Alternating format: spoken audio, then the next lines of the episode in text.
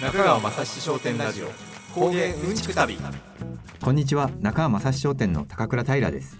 こんにちは。編集者の引き次回です。中川正史商店ラジオ工芸うんちく旅。この番組では工芸好きアラフォー男子2人が日本の工芸産地をめぐって職人さんや地元の方々から聞いた工芸に関するうんちくを紹介していきます。現地に行かないと体験できないことや聞けない小ネタ。普段はなかなか記事の中心にはならない。でもそれを知ると工芸のことがより一層好きになるそんな B 面的な情報を皆さんと共有できればと思っております。さて今回は中川正史商店のお膝元奈良に行ってきました。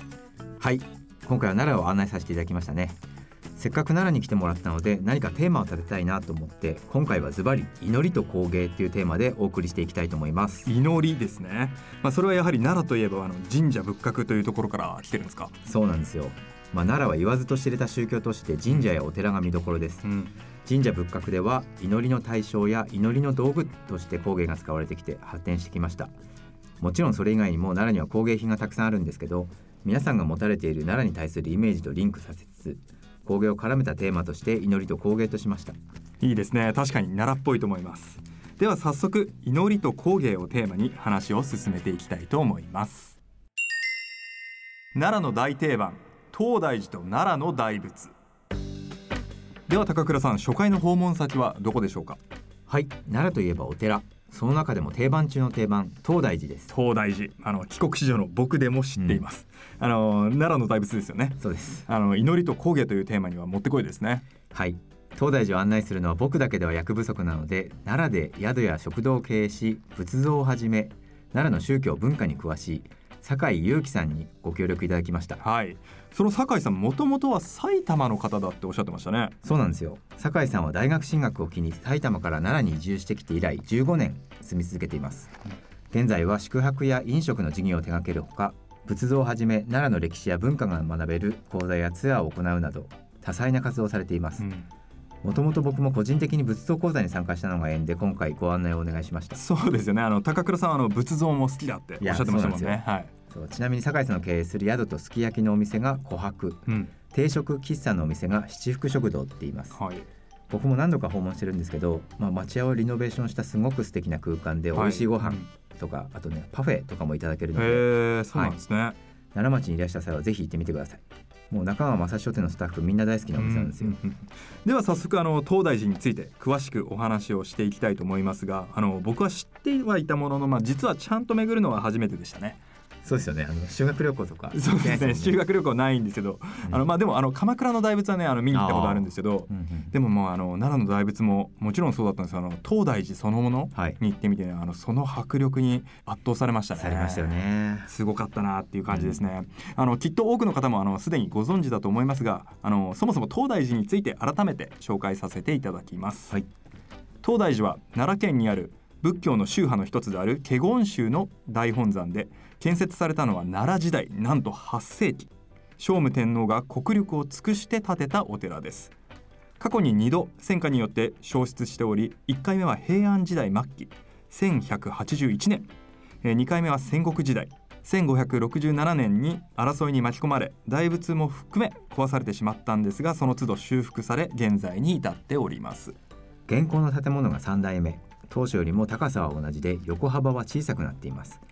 それでも世界でも最大規模の木造建築物として今もなおたくさんの観光客で賑わってますね。いやーもうでも修復作業もそうなんですがそもそも奈良時代に建てられた際も、まあうん。国力を駆使して作ったっていうことで、まあ、当時のね、日本の労働力日本全体の労働力をまあ集結させたということで、まあ、国家の一大プロジェクトだったんですよね。そうですよね。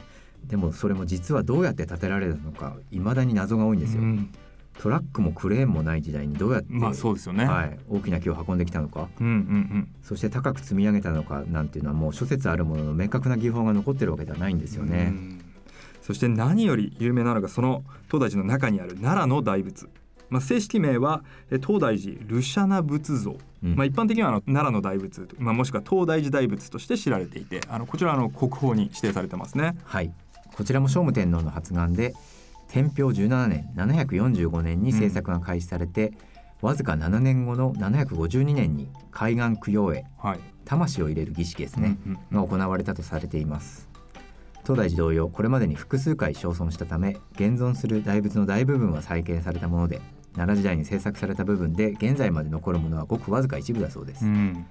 もう頭部は江戸時代。はい、体の大部分が鎌倉時代の補修だそうで、うん台座とか右の脇腹両腕から垂れ下がる袖太もも部分などに一部建立当時のものが残ってるそうですね。いやそういう背景を知った上で、まあ、改めて見てみると、まあ、結構ロマンを感じましたよね。あのまあわかんないですけど、はい。まあでもやっぱ聞いた感じだとあ確かになんか素材が違う 気がする。る。まあわかんなかっただろうな今までは っていうのはあるんですけど、そうですね、はい、まあでも大仏の高さがね約14.7メーそうトル14.7メートルですからね、だいぶ見上げましたよね、で祈壇って言って大仏様が乗っている台ですね、はい。この周囲は70メートルあるんですよ、うん。もう迫力満点ですよそうね。まあ、ちなみにこれであの、はい。まあ、日本の三大大仏を、まあ、見たことになる、うんうんまあ、奈良の大仏と、まあ、はい。鎌倉の大仏はあのこの番組では言ってないですけど、うんうんまあ、そしてもう一つがあの高岡大仏ですね。あの、盆栽の会で見に行ったは大仏ですね、大仏コンプリート。い、やもうそうですね。三大抑えたと。はい。でもその日本三大大仏も時代ごとに変わってて、うんまあ、江戸時代は京都にあった京の大仏とか、はい。戦前は神戸にあった兵庫大仏。で戦後は先ほど上がった高岡大仏以外にもですね、うんあの岐阜県の正法寺にある岐阜大仏っていう説もあったりして、まあ、これも定かじゃないそうなんですよ。まあ、この辺はね結構本当にいろいろありそうですよね、うん。まあナンバースリーというかまあそれはどこなのかっていうところはまあ諸説あるんですがまあとにかくまああのいつの時代もねこう奈良の大仏とまああとは鎌倉の大仏は入っているのでまあはい。とにかくあの日本に現存する代表的な大仏であるということはまあ確かだとそう思いまですすね。3月の東大寺の風物詩といえばお水取りちょうど取材を行ったのが3月上旬だったのでその時期東大寺で行われている行事がお水取りです。お水取りとは東大寺二月堂で行われる行事で正式には主仁会と呼ばれえー心身を清めた11人のお坊さんが十一面観音の前でお経を唱ええー世の中の平和を祈願するという行事です。今回見たのはお松明っていう行事なんですが、二月堂は丘の斜面に立ってるんですけどその11人のお坊さんが二月堂に上がる際に脇にある階段を一人ずつ火のついた巨大な松明に先導されて登っていくんです。でその登った後その松明が二月堂の外廊下に出てくるんですね、うん。その炎が風物詩となってそれを見ようとたくさんのお客さんが集まってくるんです。いやすごく想像以上に大きい松明であの迫力ありましたね。いやーそうなんですよ、はい。もう長さがですね6メートルある竹の先っぽに、うん、6メートルですからね。6メートル。うん。でその先に直径1メートルぐらいの松明が仕上げられてるんですよ。はいはい。もう結構な大きさですよね。そうですね。まあしかもあのそれがあの東大寺二月堂はあの国宝なんですよね。いやそうなんですよ、その国宝の外廊下にボンボン燃える松明が、うん。あの現れるのでもう火の粉とかがバンバン飛び散ってていやー。あのある意味こう見てる方としてはあれいいのかなってもうヒヤヒヤしましたね。はい。しかもその火の粉をほうきでさっさか そうそうそう入ってくる様子もすあ早く吐いて早く吐いてとか思ったりして。もう昔からそれこうだったんだろうなっていう感じでしたよそうですね。ねでこれがねあのこの期間毎晩行われてるんですよね。そうなんですよ。お水取りは3月1日から14日まで毎日行われてます。もう平日土日関係なく、まあはい。この時期はもう毎日欠かさずこれが行われているってことですね。そうですいやそれどころかもうん。うこれまでにね一度も欠かすことなく続けられていて今年でなんと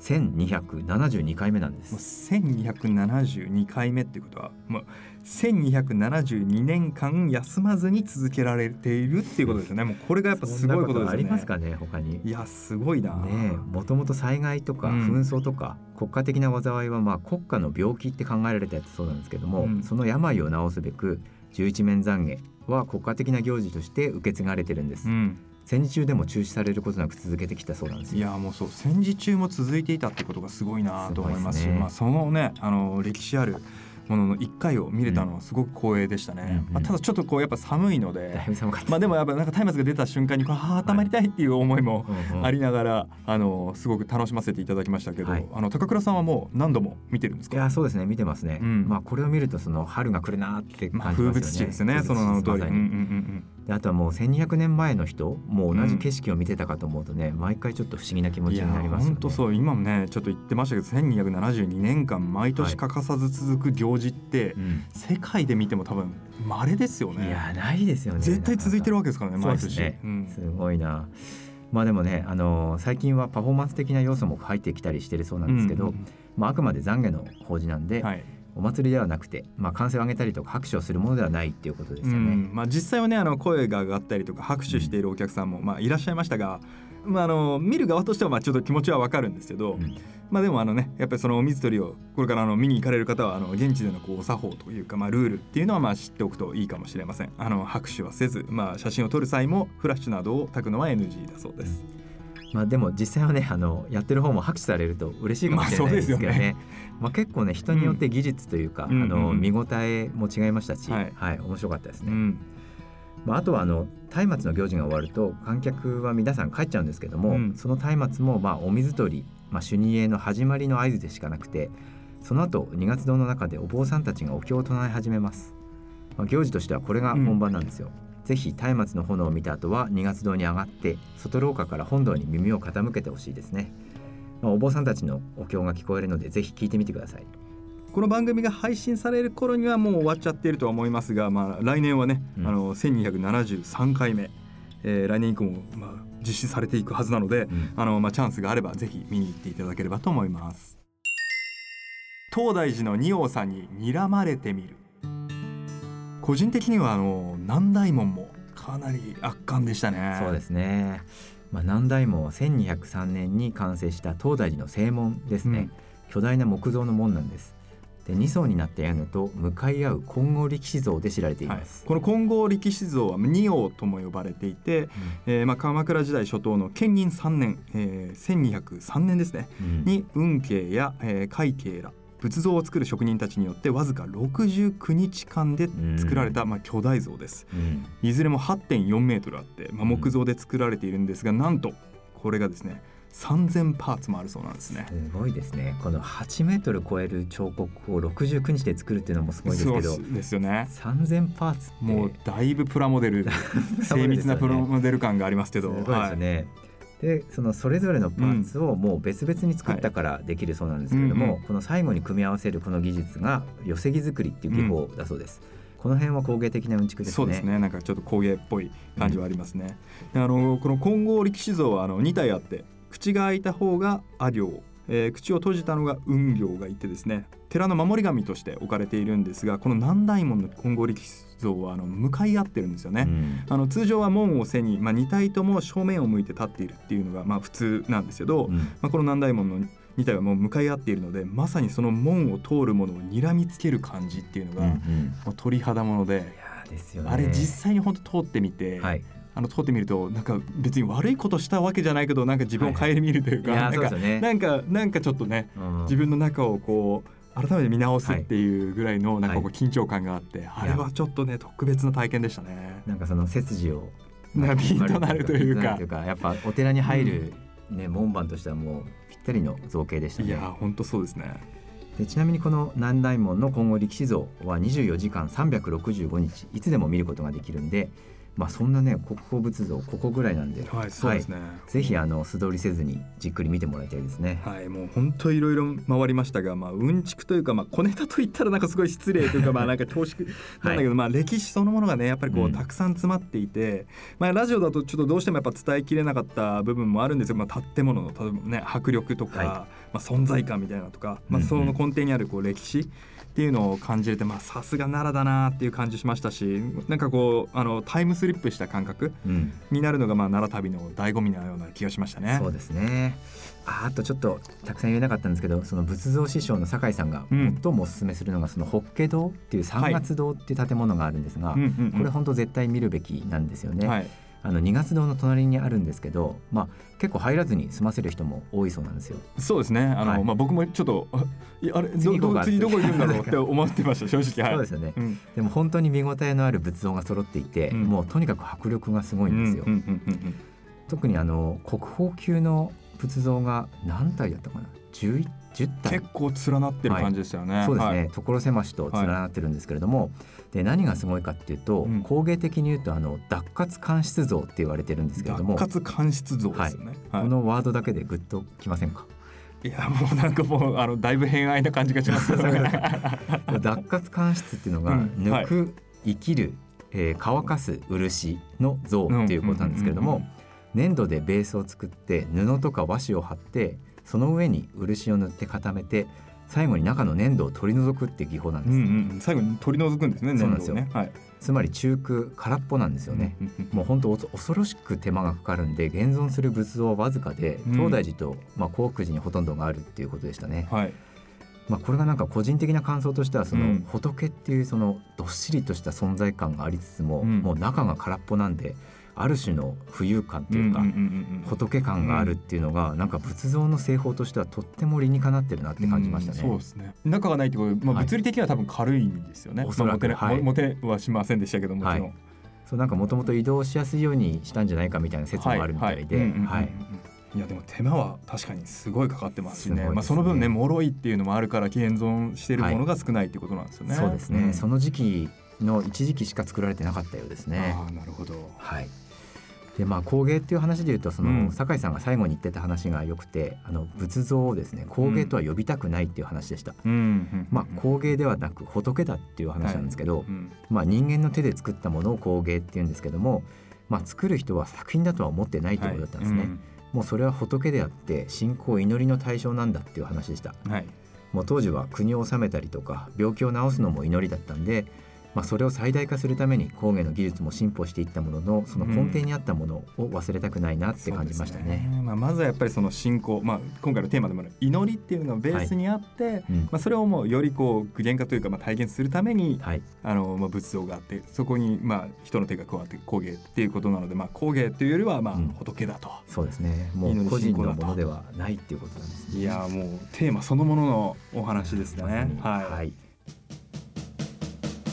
中川雅史商店ラジオ。中川雅史商店ラジオ。工芸うんちく旅。さて、えー次回は奈良のどちらにお連れいただけるのでしょうか？はい、お寺の次は神社で日本最古の神社と言われている大神神社に行きます。大神神社。あの今回僕は初めて行ったんですがあの高倉さんの大好きなはお酒の神様でもあるんですよね。いやそうなんですよ。これはね行かずにはおられないですよね。そうですね。